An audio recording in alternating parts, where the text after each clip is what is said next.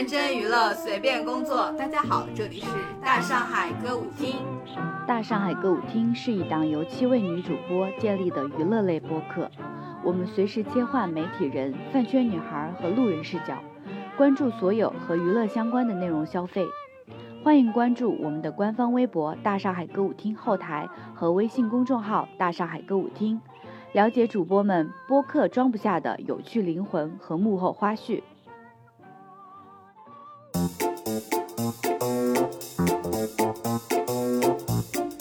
什么？为什么我的手机总是掉地上，你却从来不掉呢？哈哈，因为我拥有大上海同款超耐用手机支架，一个更比六个强，妈妈再也不用担心我的手机摔坏啦。好消息，好消息，特大好消息！大上海小卖部开张啦！精美周边现已上架，店铺地址请在 show notes 寻找。如果找不到的话，可以去大上海微博置顶或去找张嫂问路。大家好，我是老袁。大家好，我是秦五爷。大家好，我是绿豹子。啊，刚好那个大众波普的主播大宝老师在我们家小住，所以今天他也会时不时的参与到我们的对话中。大宝先跟大家打个招呼。哎 大家好，我又来啦！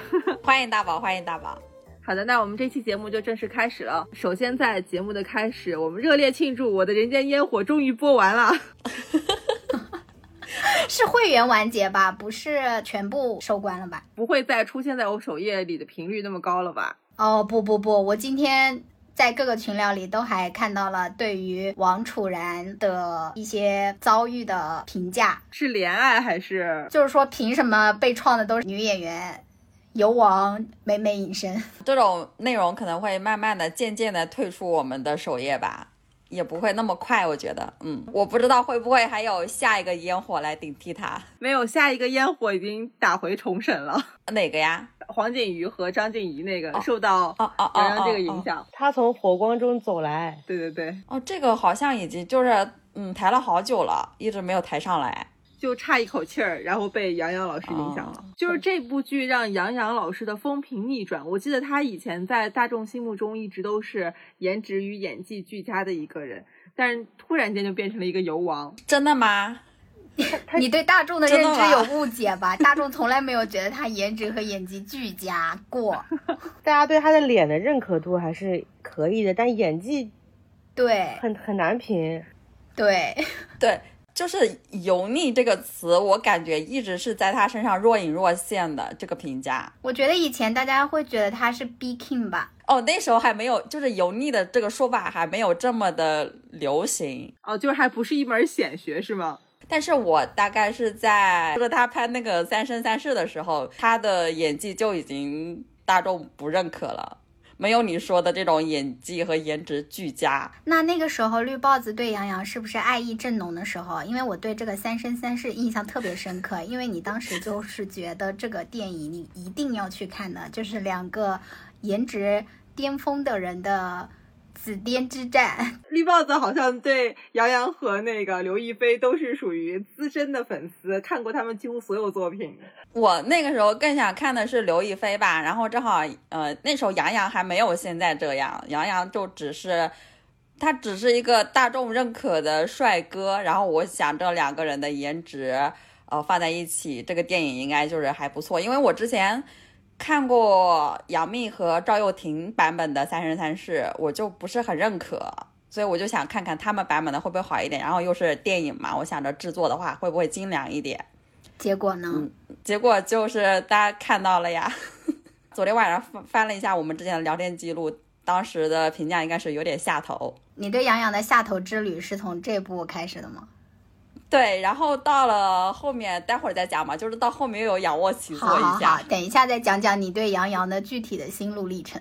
就在这方面，大宝老师也非常有话说，他到时候可以和你切磋一下。好的，好期待。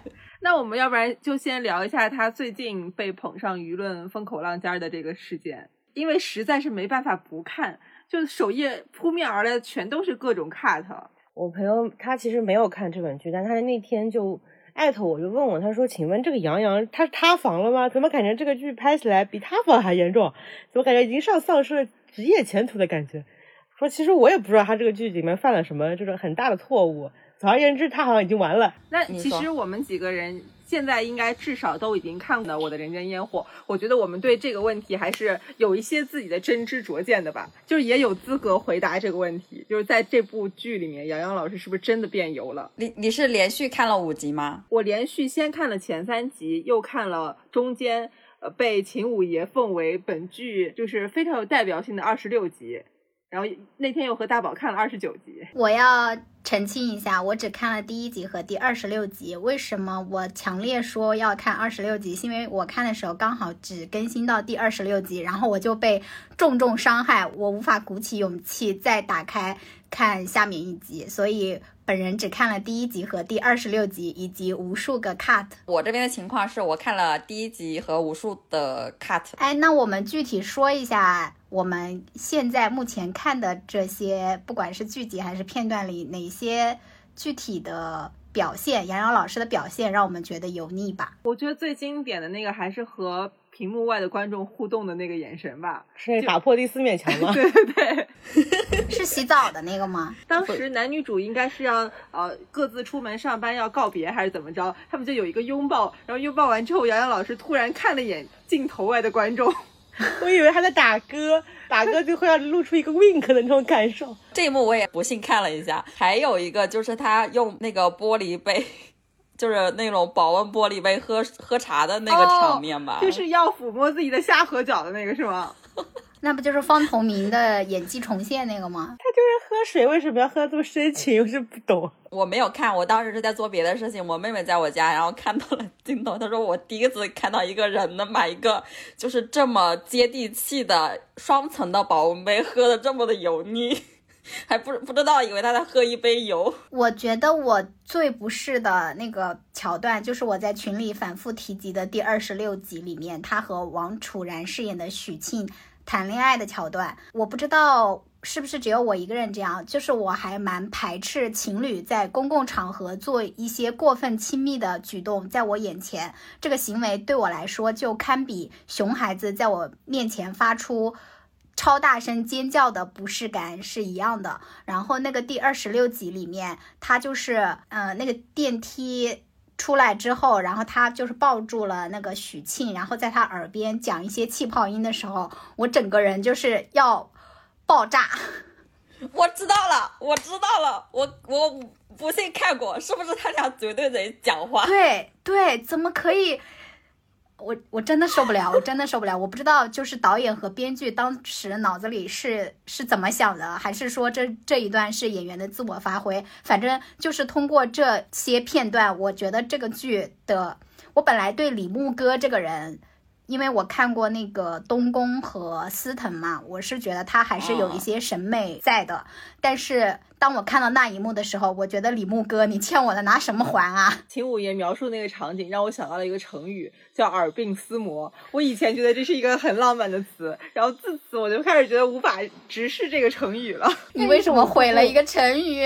我感觉那个镜头就特别像，就是那两个人在我家的门边上，然后我在门后面，然后。用那个猫眼看，就是距离就是这么的近，而且我觉得那个场景特别恶心。还有一个原因在于他那段的台词，就是他好像还说什么“你怎么还学会闷着了？以前什么窝里横还会窝里横呢，现在怎么闷着了？”那个，还有他们两个拿那个那个什么呃消防灭火器玩一些情侣之间的 play，我是觉得。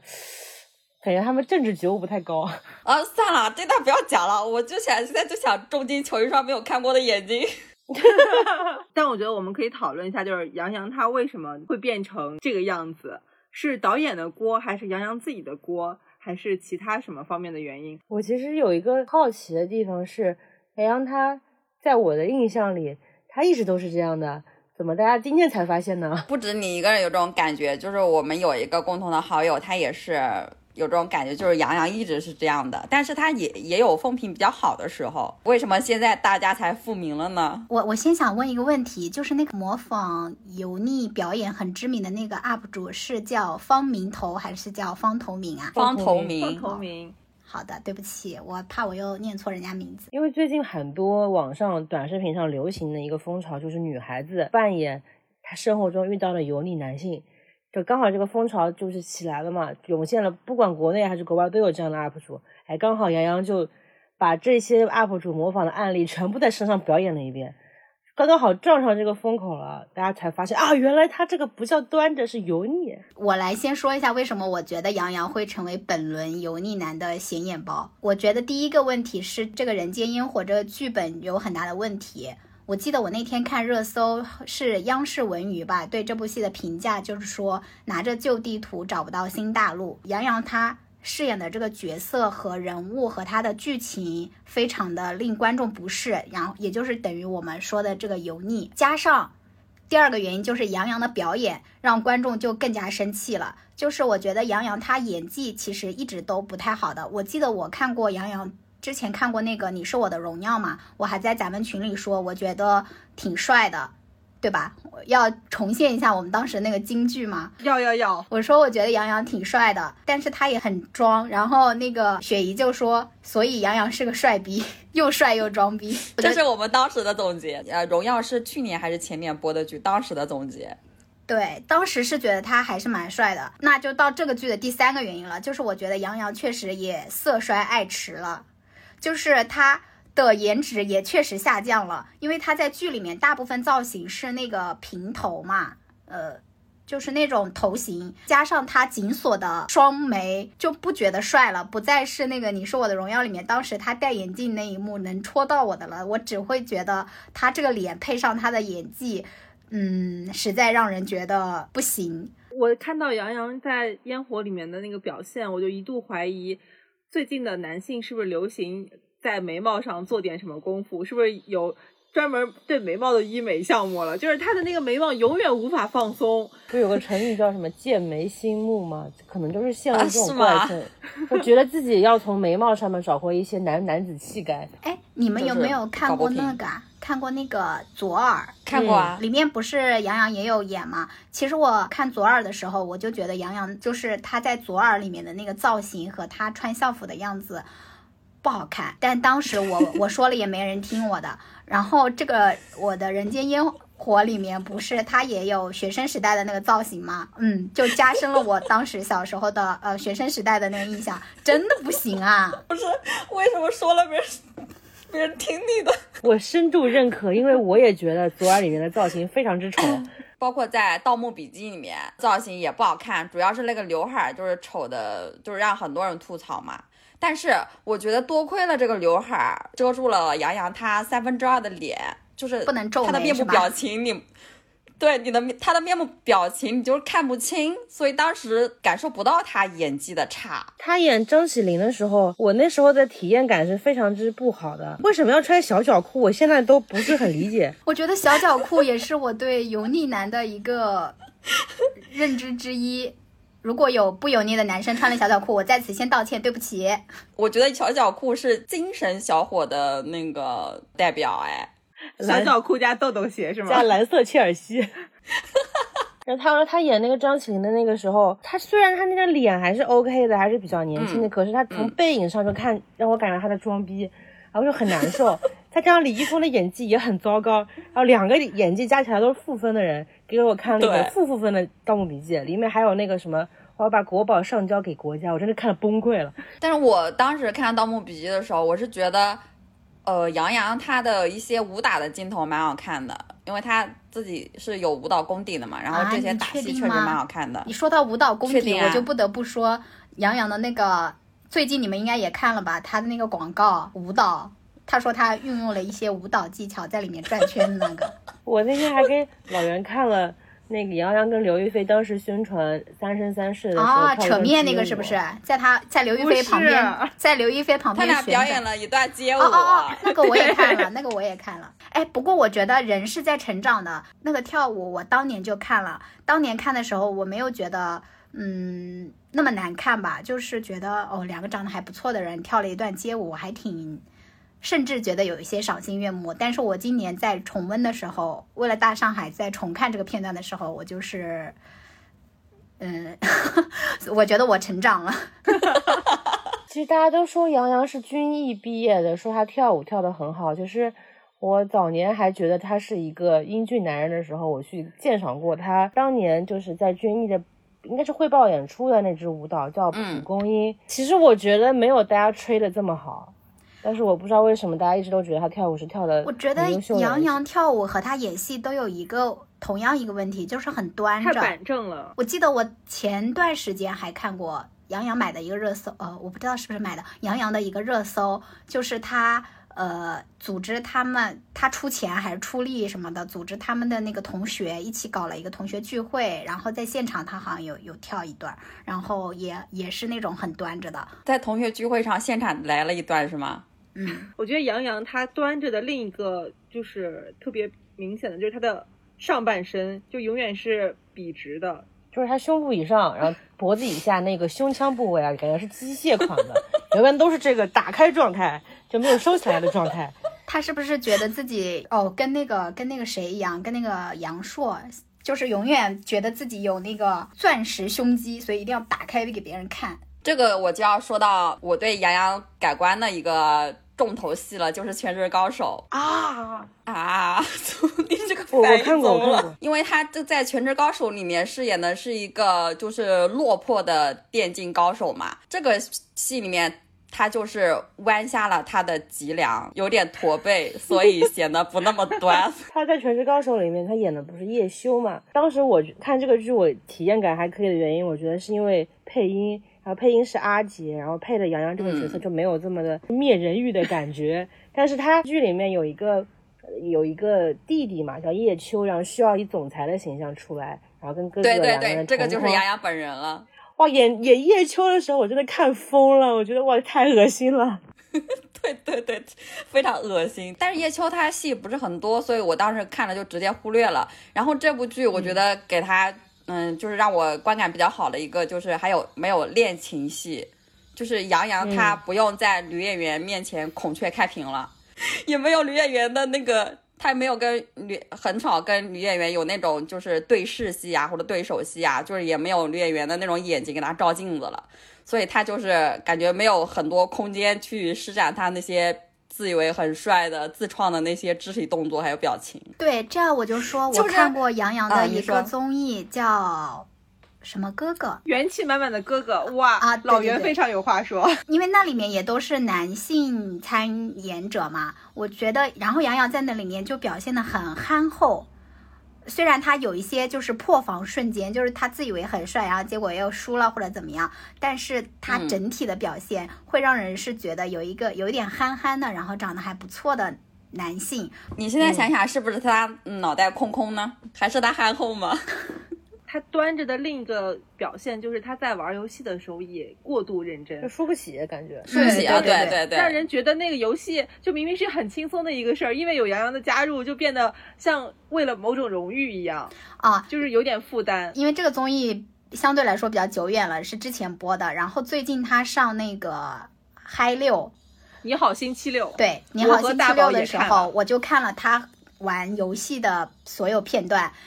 还是有同样的问题，就是他不是玩那个那个游戏，好像是抄袭的一个国外的游戏设置，他要抓上那个栏杆，然后跨过那个纸墙嘛，然后他试了好多次都失败了，他就开始。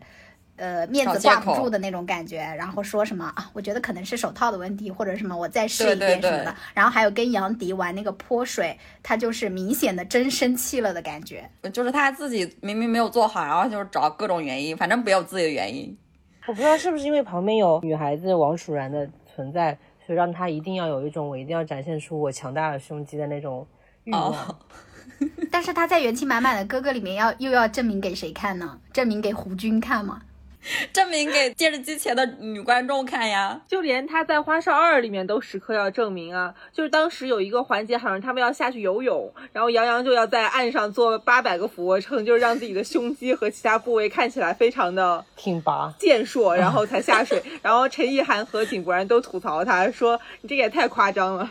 我当时看《花少二》的时候，就印象深刻的是他好像每时每刻都要补妆，嗯，我也是哦对对这个很印象深刻，就是他是他拿勺子照镜子吗还是什么？还有他换井柏然的衣服，然后井柏然不是模仿他吗？还还有他好像找路人就是补妆什么的，反正他就是一个时刻很在意自己的脸的这样一个人。但是当时《花少二》播的时候，大家都被爽子发疯吸引了注意力。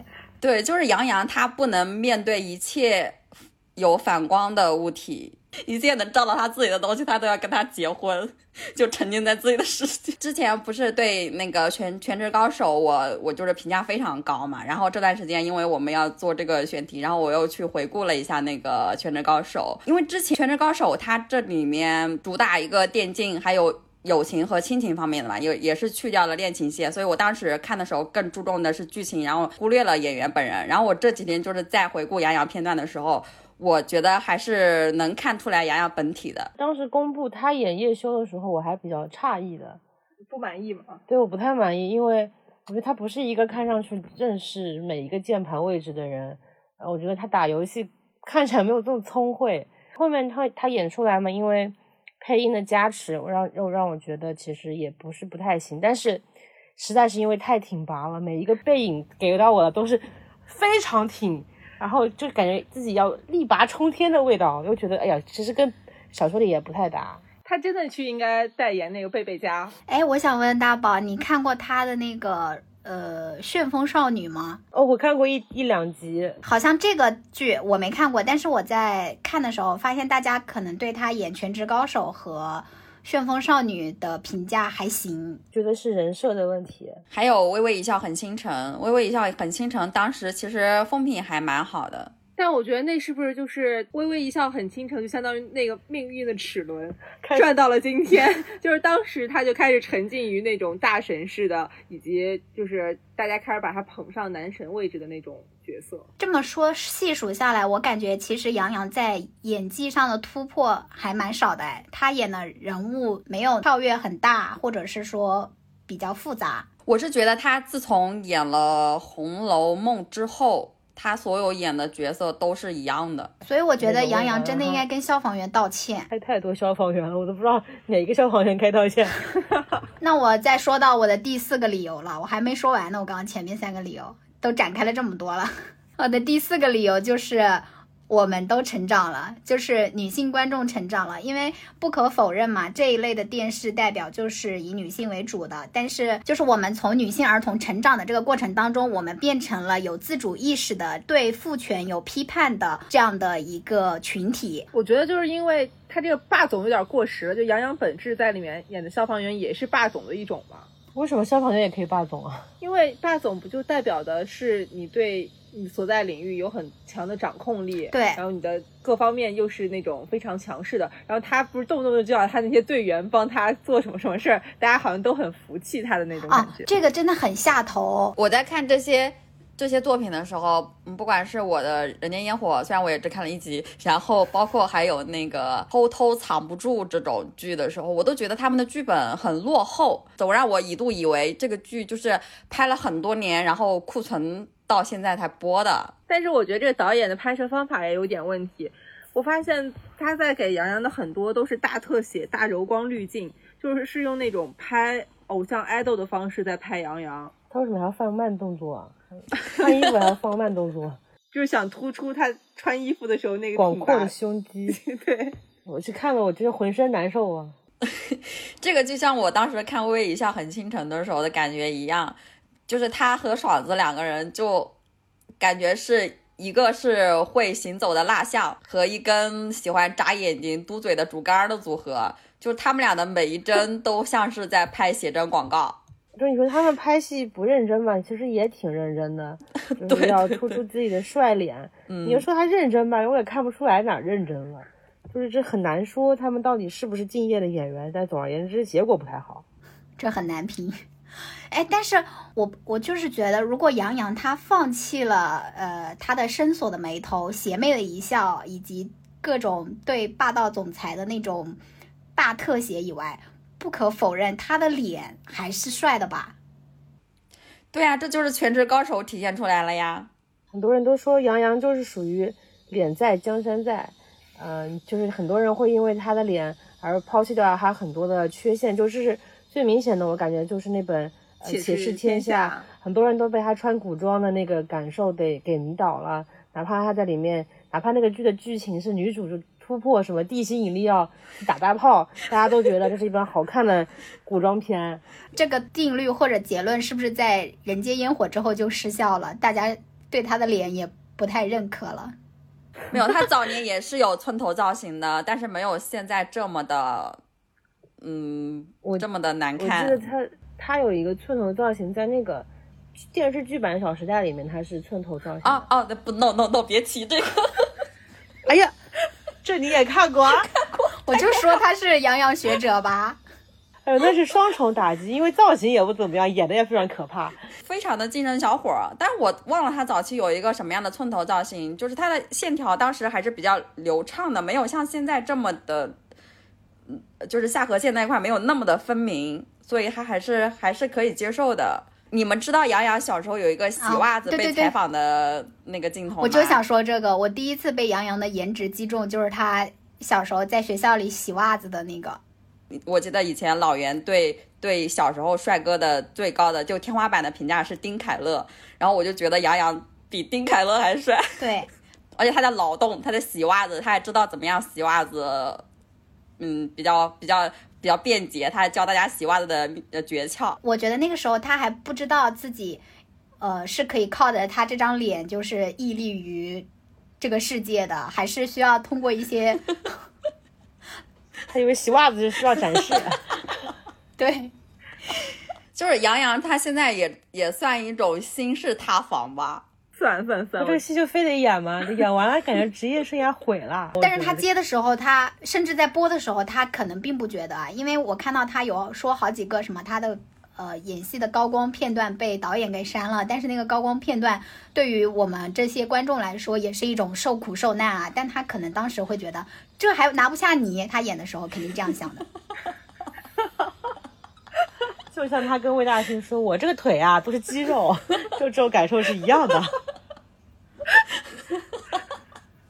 说到这个，我觉得是不是还有一个这次让他凸显出来的关键原因是衬托的原因，就是嗯魏大勋当时这个对照太明显了，无论从人设还是表演上，魏大勋好像都相对略胜一筹。如果单独看魏大勋的 cut，我是感觉不出来大家那种癫狂的。我不明白为什么大家看到一个对自己妹妹有一些遐想的哥哥，呃，非常的就是激动。但是，但是如果放在整个剧里面，你前面看了二十分钟杨洋的那个深情，再突然看到一个魏大勋，就感觉好像是吃了一顿烤肉，突然来了一杯汽水，那种清爽感。所 以绝对是因为有这个对照组的问题。对，然后我看的，嗯，就是魏大勋的那种看的合集，主要突出好像是这个人设的破碎感。爱而不得嘛，最喜欢了。他们的对照，一方面是就是人设和故事本身的对比，一方面真的是演技真的有对比。虽然魏大勋的演技不说多好，因为我看了一下魏大勋的原版，就不是 cut 的，一点零倍速的，就是原速的魏大勋的表演，我也是看不下去的。如果你跟杨洋的元素比起来，哦，你真的能够感受到，还是魏大勋的表演稍微好一些。我觉得这个最明显的对比在于女主和杨洋的对戏和女主和魏大勋的对戏非常明显。就是她在和杨洋对戏的时候，你觉得这个女的也有神经病，就是各种就是有点矫情，或者他说话都有很强的那种片段感，就是你感受不到他是在和一个喜欢的人在一起。可是他和魏大勋在一起的时候，你觉得非常自然，就像兄妹相处一样。就是你感觉他在那一刻才真是放松了。对，我第一次对这个戏给这部戏眼神，就是魏大勋在 B 站反复关车门。如果如果当时放的是元素的话，我肯定也不会给他眼神。但是 B 站的那些 UP 主都非常厉害嘛，他配上那种 BGM，然后加上快节奏的剪辑，呃，包括魏大勋讲的一些台词，他也都可能不会呈现，他只是放一些字幕。你看那个剪辑就会觉得，哦，魏大勋真的演的还挺好的。然后我就去看了一下元素，我发现也并没有那么好。至少我看的时候没有觉得大勋惊喜到我了，我还是希望他回家务男去做家务。这几年我们一直经常提到油腻或者油男这个概念，我们要不要说一下，除了杨洋之外，他的前人和后人是不是也都有一些这个趋势呢？因为毕竟这个已经成为娱乐圈的重要一种品类了。我其实油到底是从谁开始的呀？我觉得比较出圈的是黄晓明吧，张翰，张翰哦还是黄晓明，他俩谁先谁后啊？我觉得这两个人都很有典型的示范效应，而且他俩应该是一类的吧，就是人游合一的这种类型。嗯，就他们不管荧幕上和私下的形象，好像都和这个特质有点沾边。黄晓明是当时他是说了一个在哪个综艺里边说了中餐厅说嗯不要你觉得，我要我觉得，哎呀这这现在说你，哪怕你跟我说这句话，我都觉得有点冲击。但是黄晓明他还蛮聪明的，就是他后来不是把这个变成了就是玩梗嘛，明学。而且黄晓明反应很快，就是当时中餐厅刚结束，他很快就接了《乘风破浪的姐姐》里面，就呈现了一副低眉顺眼，被所有姐姐就是就是排呼来喝去的那对对对种味道。对对，那说明黄晓明的经纪团队比贾士凯要聪明。哎，是叫贾士凯吗？我每次念人名都好慌张哦。他跟杨洋的区别是在于，黄晓明至少他有一些戏是拿得出手的，他你不可否认他在某一些戏里面他是有演技的。因为我一直对黄晓明有一点滤镜，就是因为我以前看那个《暗香》，我觉得他在里面真的还蛮帅的哦，啊。对，还有《大汉天子》，大汉天子是有点子过早大汉天。子里面他的演技是让人信服的呀，就是不会觉得他演的很出戏或者是怎么样。但我觉得黄晓明他也是有一段时间误入歧途。我觉得这几个，不管是黄晓明还是张翰还是杨洋，甚至包括我们经常提到的小包总，就是他们这种人油合一的类型，他们这个油的起点都是开始演霸总的时候，就霸总这个 人设本身就会对他们的职业生涯有非常恶劣的影响。我觉得，霸总这个东西演多了是不是降智啊？至少黄晓明好像前期的作品都非常上档次以及正常，直到开始演那种有霸总属性的偶像剧。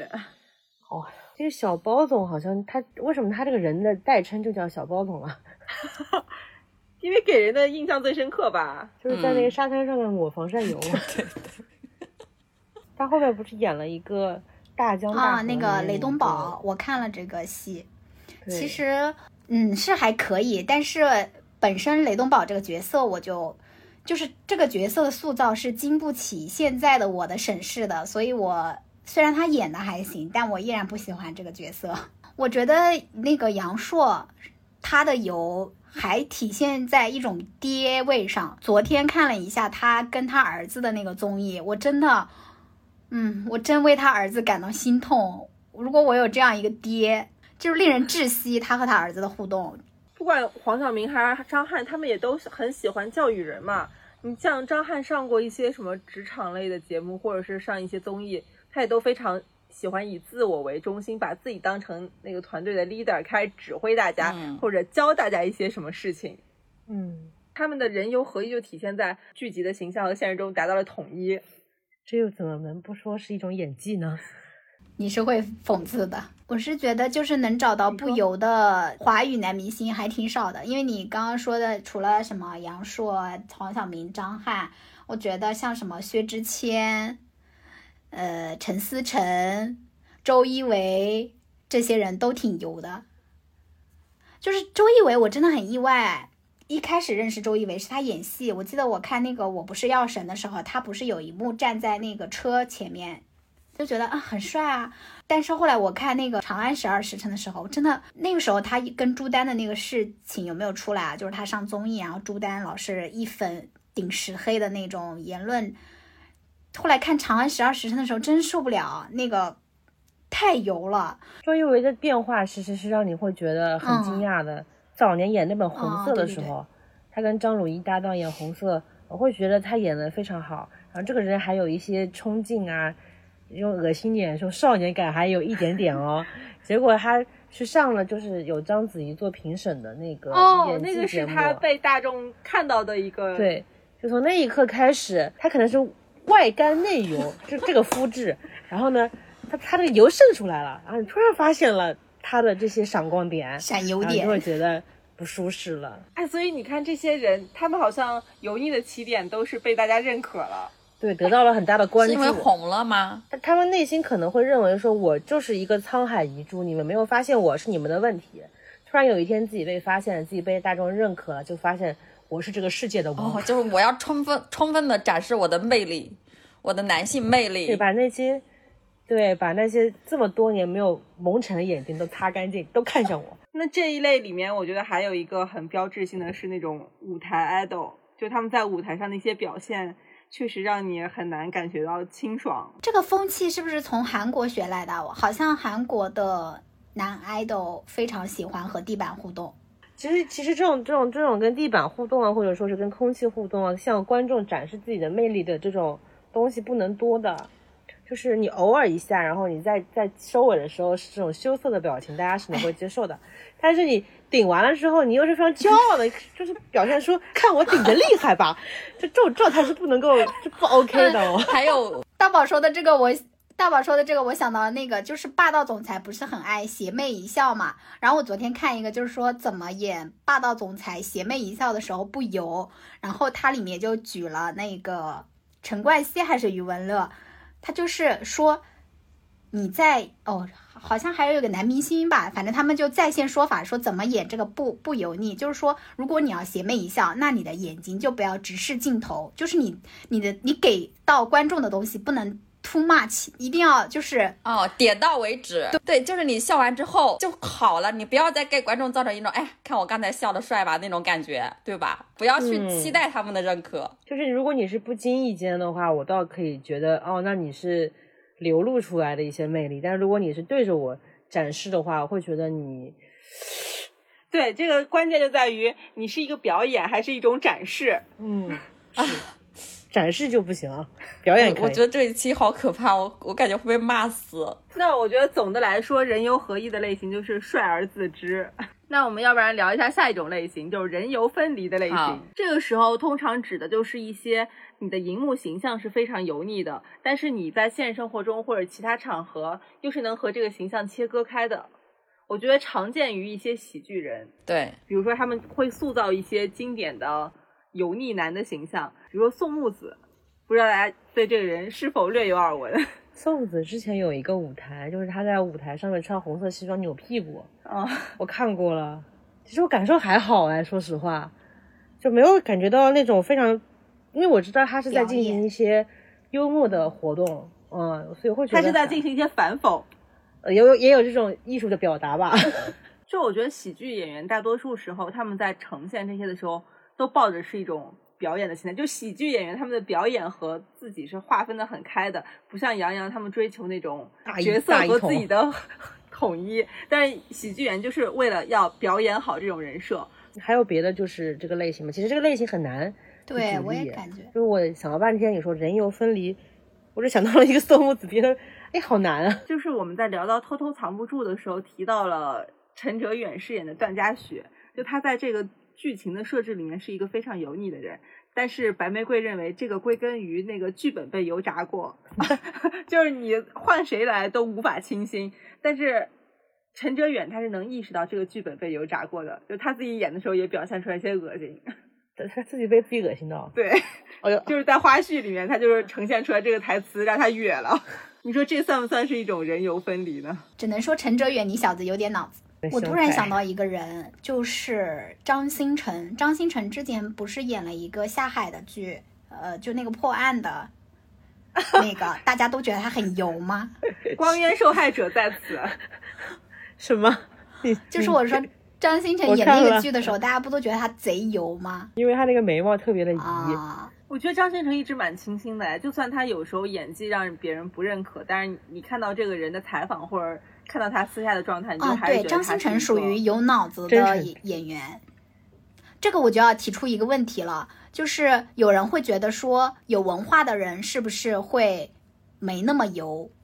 你们怎么觉得呢？许知远老师吗？大兵怎么办呀？你确定大兵是有文化？那这个应该就要进进行到下一个分类了，就是人有混合类了。就是你有知识，你要不要展示，还是一个展示的问题。就如果你有知识，但是你向我传递出你很有知识，你并且试图教育我的话，那我会觉得也有被对，就好为人师啊。这里面有一个很典型的代表，我不知道能不能说，哎，我我这集要被骂死。就是说，都已经说到这儿了。而且你知道吗？我才知道，原来他一七年的时候写过一个文章，叫《如何避免成为一个油腻的中年猥琐男》。然后他里面提了十条建议 啊。对他那段，他那篇文章开头就说男的盘盘串，或者说是三十多岁就会被别人是说是啊，可是我觉得盘串不一定被还蛮有名的就是不一定油腻，还是要看人。我接着说冯唐的那篇文章，他就是在里面提出了如何他给男性提的十个如何避免成为油腻男的建议，你们听一听他的建议啊。嗯，第一个是说不要成为胖子，如果你原本就胖就算了。第二个是不要停止学习。第三个是不要呆着不动。第四个是不要当众谈性。第五个是不要追忆从前。第六个是不要教育晚辈。第七个是不要给别人添麻烦。第八个是不要停止购物，要保持对新鲜产品的欲望。第九个是不要脏兮兮的，要经常修剪鼻毛。第十个是不要鄙视和年龄无关的人类习惯。那我突然觉得做不做油腻男好简单，而且它这里面有一些好奇怪哦，就是例例如说，不要停止购物，要保持对新鲜产品的欲望，这跟你油不油腻有任何关系吗？我觉得就是因为这个对应的是呃老古板，就是如果你不接受新事物的话，你还停留在虽然全世界都在用滴滴打车，但是我偏要出门招手拦车，或我要出门招手拦个马车，这种就属于你已经脱离这个时代很久，但是还希望营造出你是一种 old school 的这种状态。嗯，我觉得这个其实也挺牛的。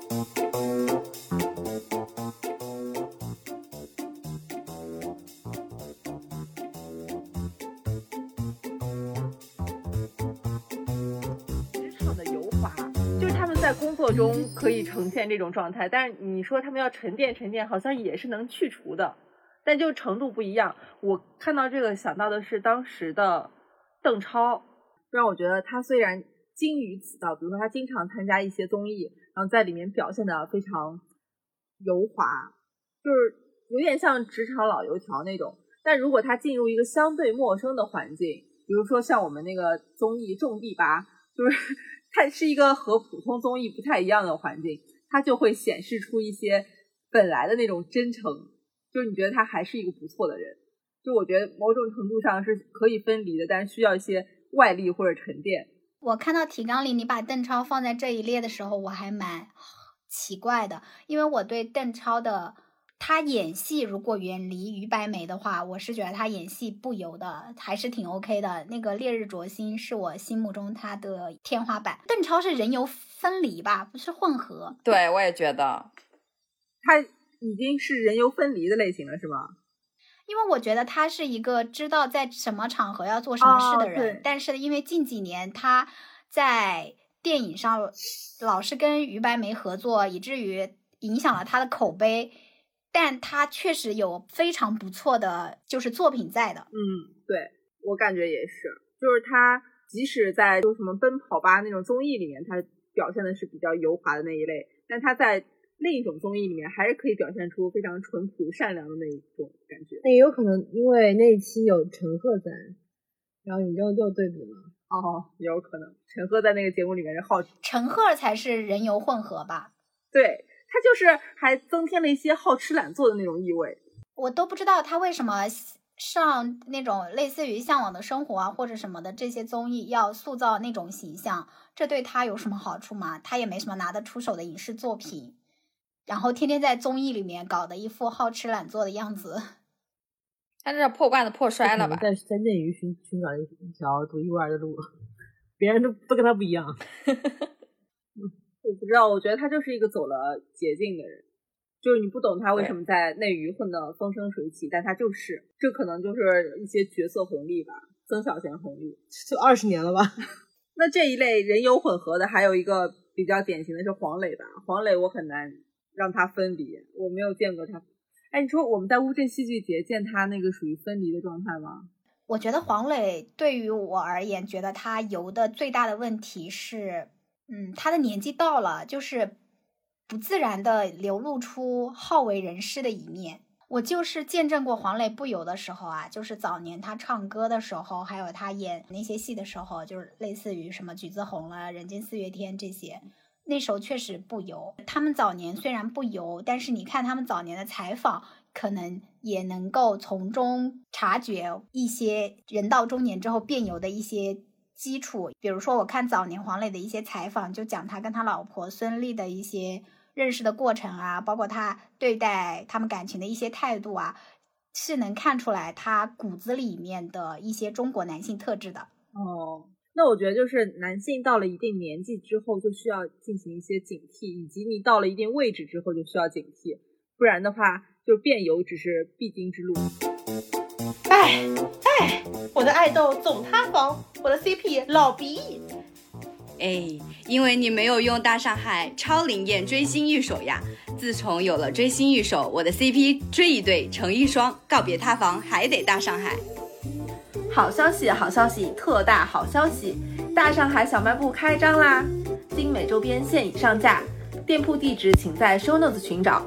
如果找不到的话，可以去大上海微博置顶或去找张嫂问路。那我们要不然下边就进入就是那种就表扬的环节，我们来聊一聊就是男明星有哪些去油项目，也为这些上述的明星指一条明路，给他们来一些去油策划吧。对，我们真是为娱乐圈操碎了心，连去油策划都要我们做啊！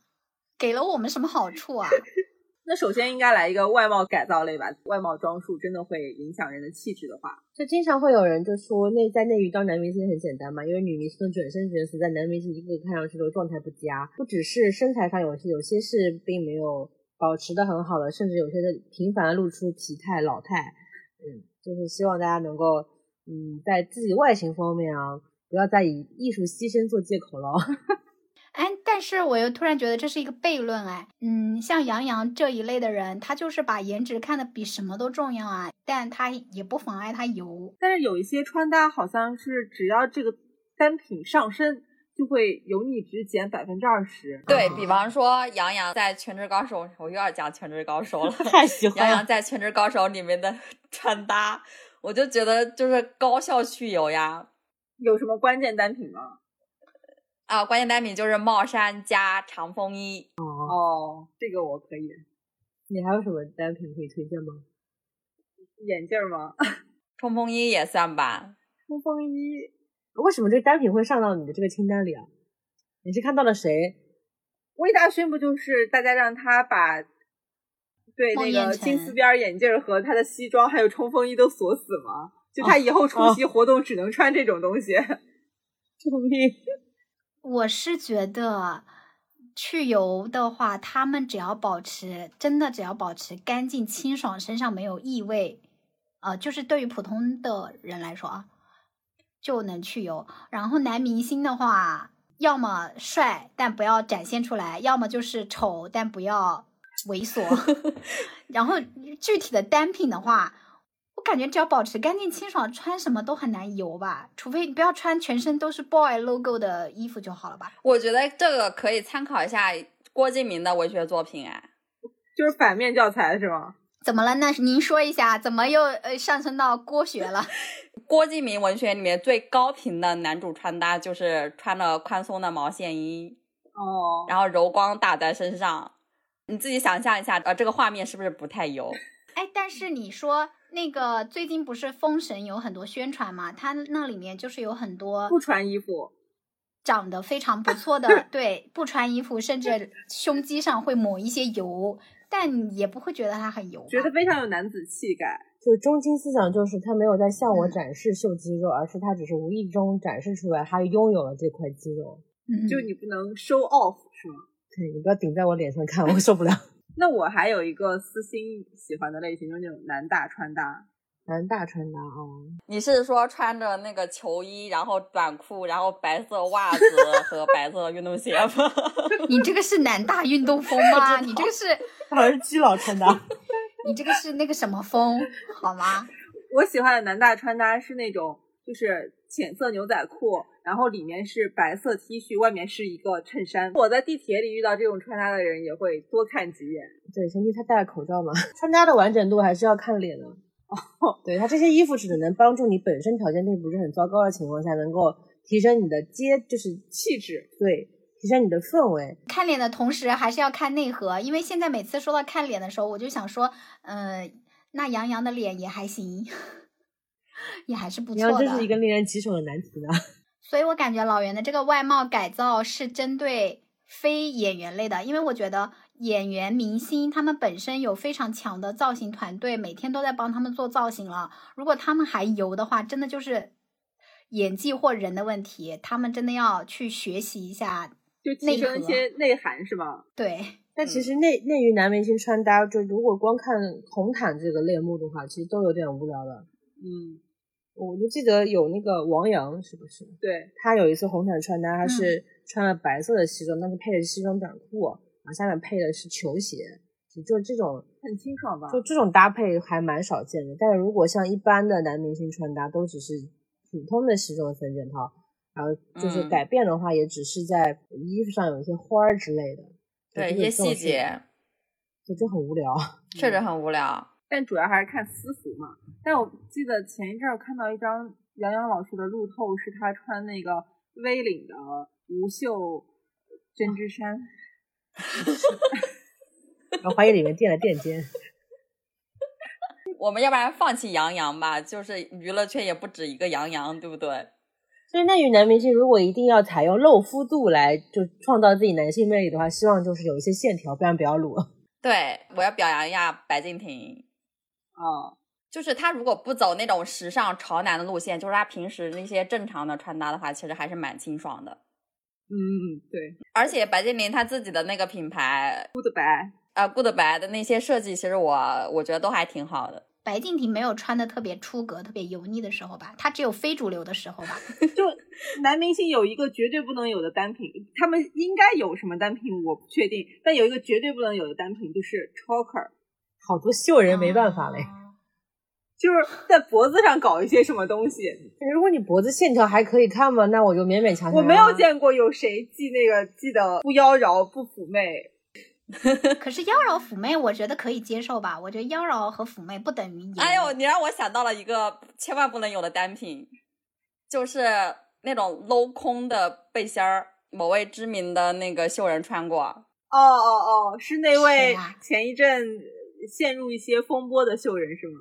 啊，对对对对对。啊，你们在打什么哑谜？我怎么听不懂啊？不是，他那个学名应该叫。渔网背心儿，透视装，哦 哦，透视装，对对对，哦，还有一个就是穿牛仔裤露出内裤边边，哦，也有一个典型人物代表，就不提了，大家应该都知道，懂的都懂。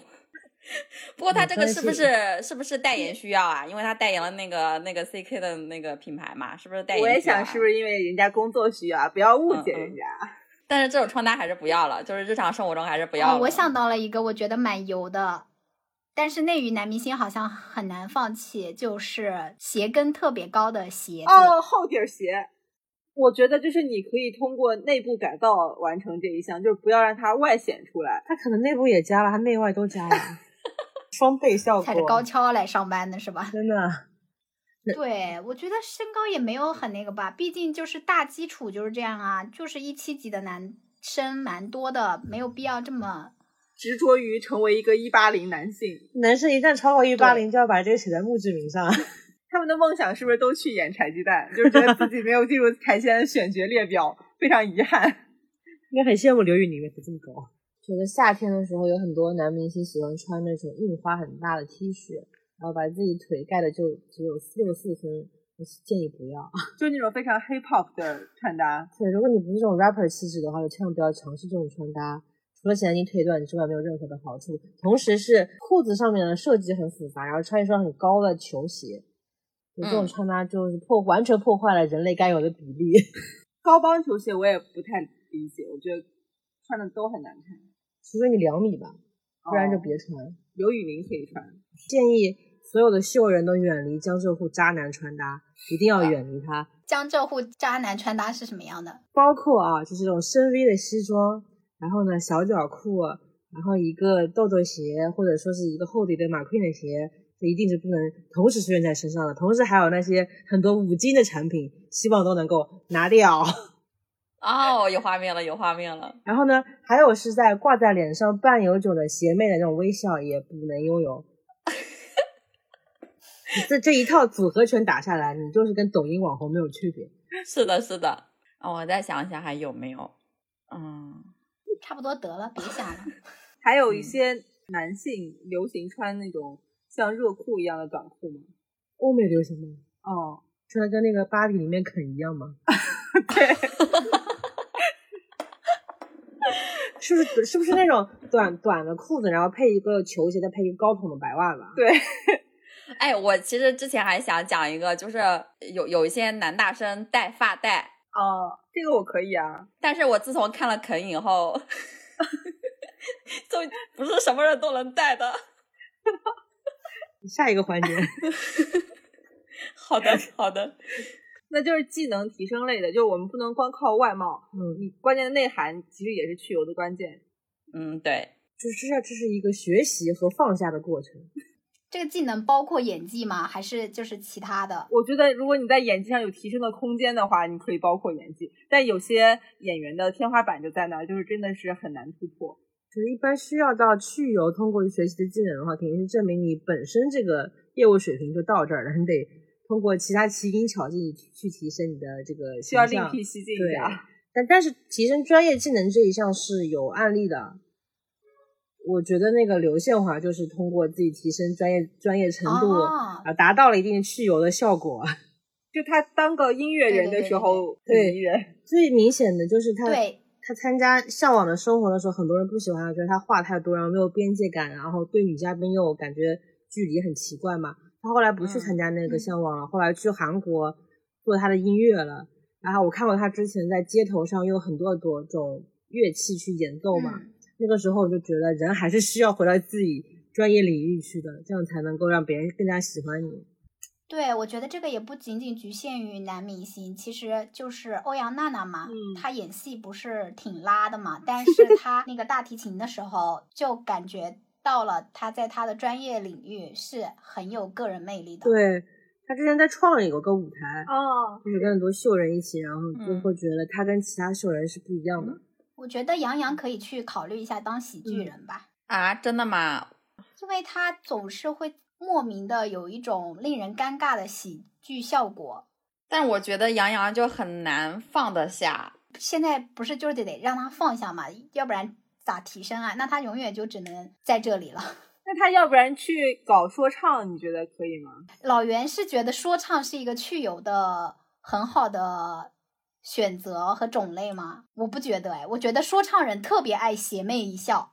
但是他们在专业技能上展示出的那种，因为说唱还是要自己创作嘛，说唱本身就是一个原创的过程，然后又是自己在舞台上表演，就我觉得这个过程展示出来的专业技能是非常扎实的。你可能看到了一些负面样本，以此类推，还有喜剧人，这都是一些专业技能。幽默感，对，喜剧人、脱口秀都是医美效果。我现在觉得徐志胜不错。我觉得还有电竞，电竞是不是本身在选择队员或者推队员的时候就会注意他们的外貌啊？因为我觉得很多电竞选手好像长得并不是歪瓜裂枣，反而有一些爱豆气质。有很多就是嗯比较普通长相的电竞选手，但是都是他电竞选手这一层加持以后，我就觉得他嗯特别的顺眼，看起来。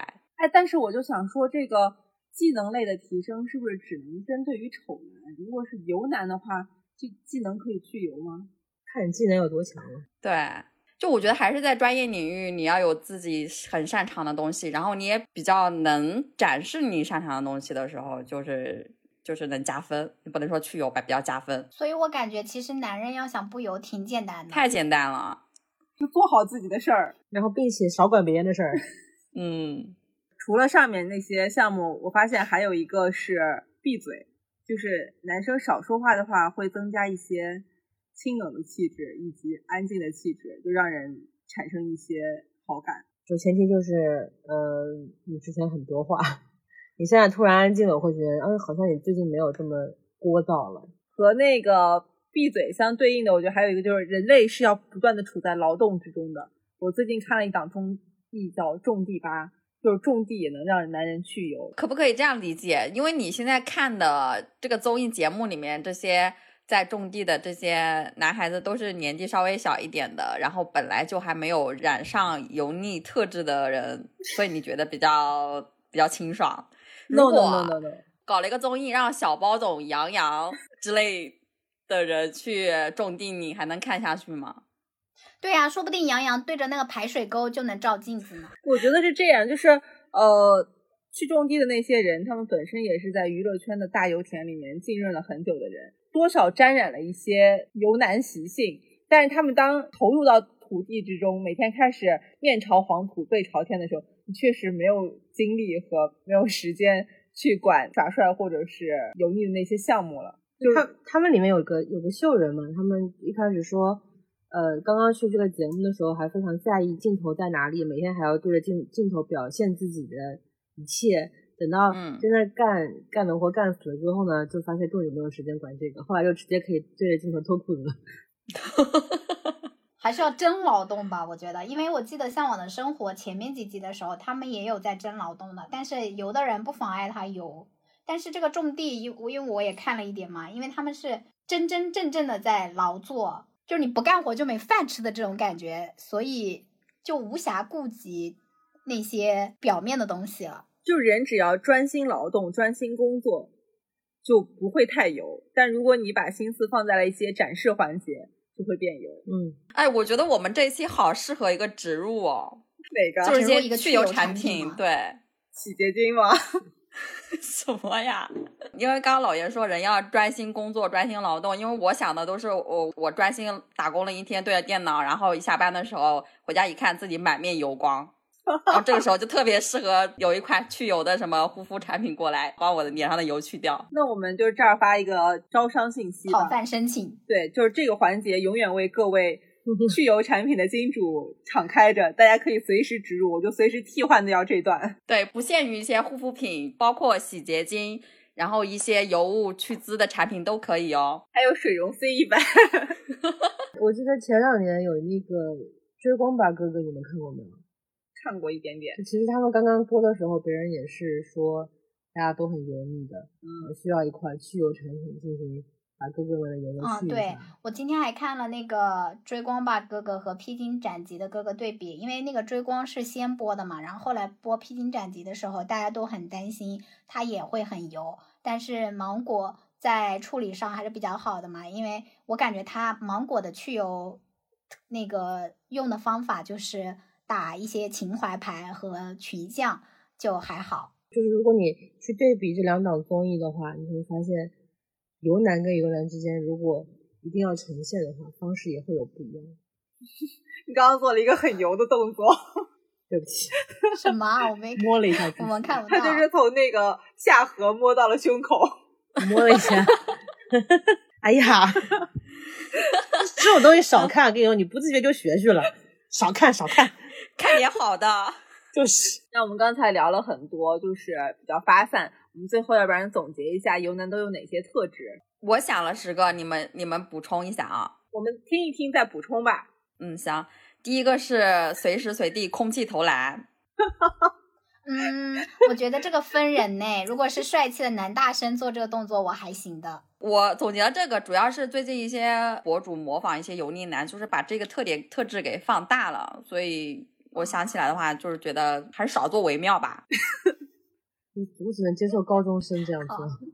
嗯，然后第二个是大拇指摸嘴唇，第三个跟第二个其实相辅相成的啊、摸完嘴唇以后就是要随时随地的展示自己的下颌线。第四个是气泡音，气泡音这个我真的不太懂。什么？你不懂他为什么油腻，还是不太懂为什么人要讲气泡音？不太懂气泡音，就是是一个什么生成逻辑？我个人觉得气泡音就是学唱歌里面的有说的用腔体说话，就是他故意把自己的声音变得比较低沉。哦，因为有一些主播会这样做，就把自己的嘴巴贴麦贴的很近，宝贝那种。然后用那种声音去跟你说话宝。贝，你吃饭了吗？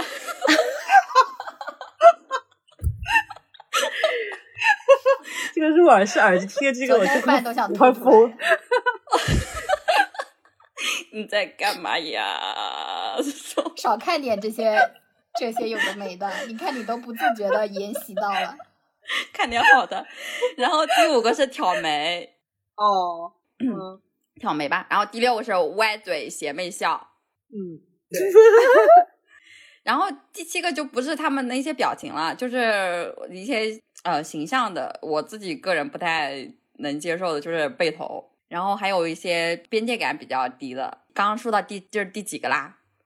我忘了，应该第八个吧。然后第九个是教育家，就是喜欢喜欢教育人的。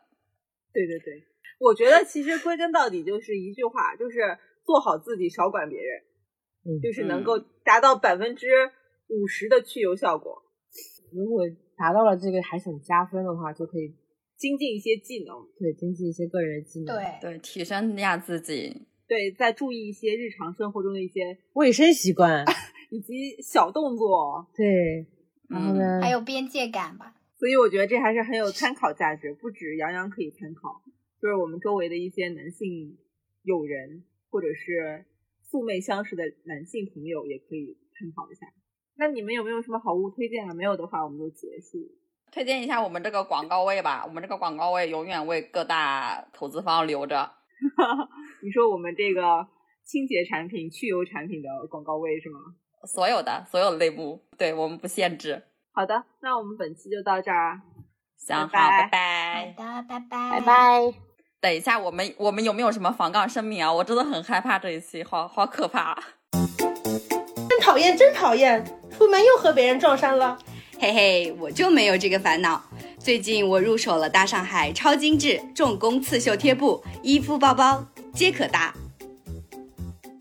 好消息，好消息，特大好消息！大上海小卖部开张啦！精美周边现已上架，店铺地址请在 show notes 寻找。如果找不到的话，可以去大上海微博置顶或去找张嫂问路。